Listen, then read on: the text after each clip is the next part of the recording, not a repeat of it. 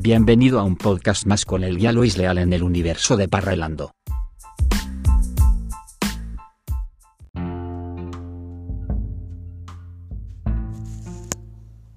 Las grandes exploraciones. Se perfila el nuevo mundo. Viajes postcolombinos. De forma paralela y posterior a los cuatro viajes de Cristóbal Colón, se llevaron a cabo otra serie de exploraciones y descubrimientos, la mayor parte de ellos en torno a las tierras del continente americano. Estas exploraciones constituyen los viajes menores, según los denominó por primera vez Fernández de Navarrete en su colección de los viajes y descubrimientos que hicieron por mar los españoles desde fines del siglo XV. El apelativo de viajes menores correspondía en el siglo XVI a la idea de que tras los viajes colombinos, las sucesivas expediciones descubridoras tenían una importancia secundaria.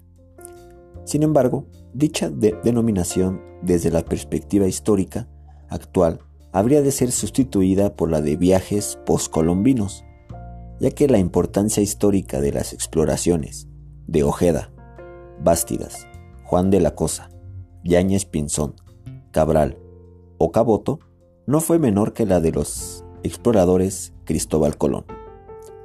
Por cédula real de 1495, los reyes católicos otorgaron su primera licencia a particulares para explorar y descubrir tierras, obtener riquezas y mercaderías en las tierras americanas.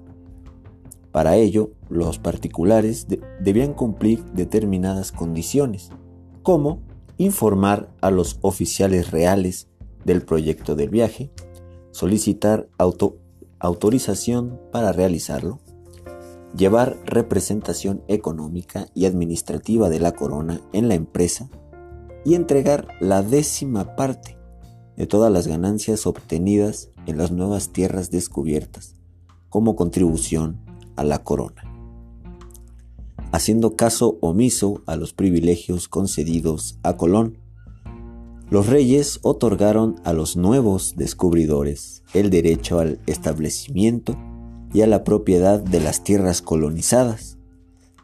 La concesión de esta cédula real, a la vez que negaba parte de los derechos y privilegios capitulados con Colón, permitía dar paso a una serie de viajes de exploración y conquista, con objetivos e intereses comerciales, cuya importancia económica atraería tanto a navegantes, aventureros, conquistadores y a pequeños y grandes comerciantes financieros privados.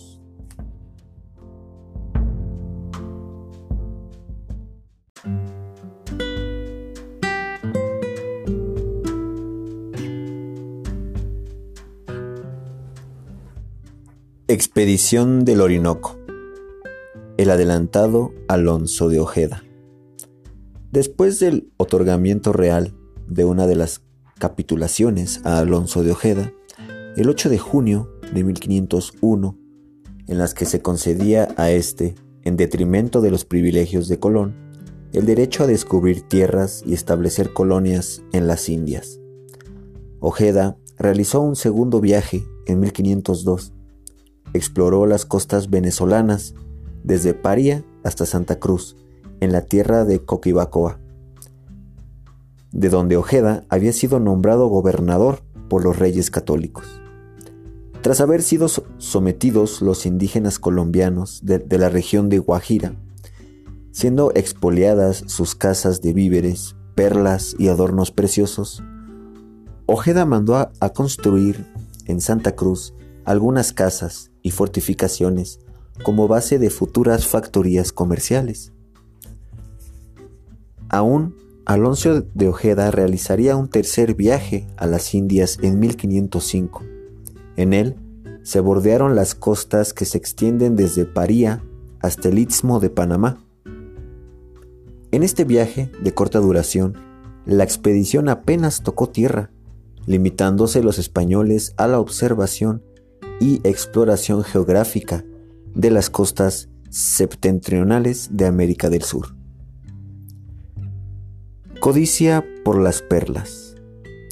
Paralelamente a los viajes de Ojeda, otros navegantes movidos por la codicia del oro y el interés de establecer factorías comerciales en las Indias, realizaron exploraciones de las costas septentrionales de América del Sur.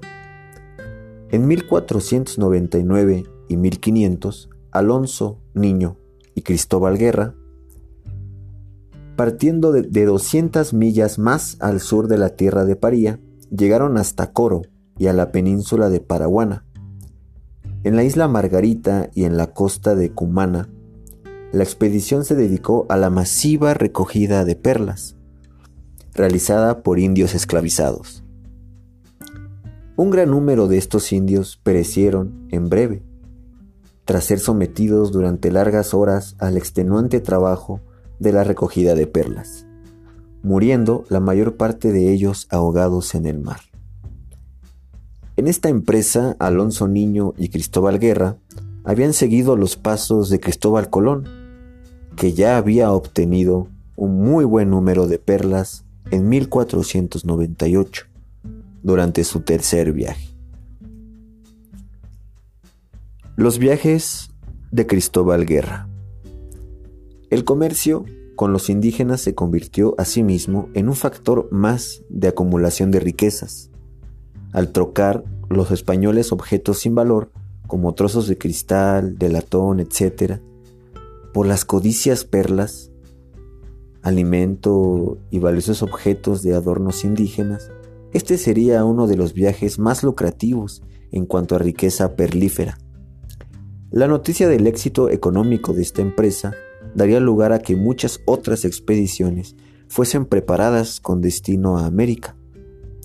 A partir de este momento, muchas de ellas se harían sin conocimiento de la administración real, con el fin de evitar pagar la contribución del quinto real que sobre los beneficios perlíferos y auríferos pertenecían a la corona española.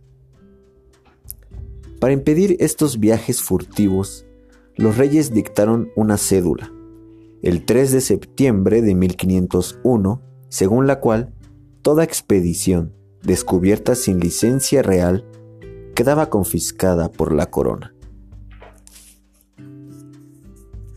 Debido a los grandes beneficios obtenidos en este viaje, Cristóbal Guerra y su hermano Luis iniciaron un nuevo viaje en el año 1500 siguiendo la favorable dirección de los vientos alisios, alcanzaron tras breve travesía la isla Margarita. Las intenciones de Cristóbal Guerra no eran solo comerciales, como en su primer viaje, sino que pretendía establecer colonias de asentamiento y extender su dominio a lo largo de la costa de las Perlas. Sin embargo, este intento colonizador de Cristóbal Guerra en tierras en tierras venezolanas y colombianas fracasaría. En esta región gran número de indígenas murieron a manos de los españoles y muchos otros fueron esclavizados y vendidos posteriormente en el mercado de Sevilla. Un tercer viaje realizaría Cristóbal Guerra a la costa de las Perlas entre los años 1504 y 1506 con esta tercera expedición se pretendía dar un impulso conquistador y colonizador a lo que hasta entonces habían sido una serie de expediciones comerciales. Sin embargo, apenas existen noticias de este tercer viaje de Cristóbal Guerra.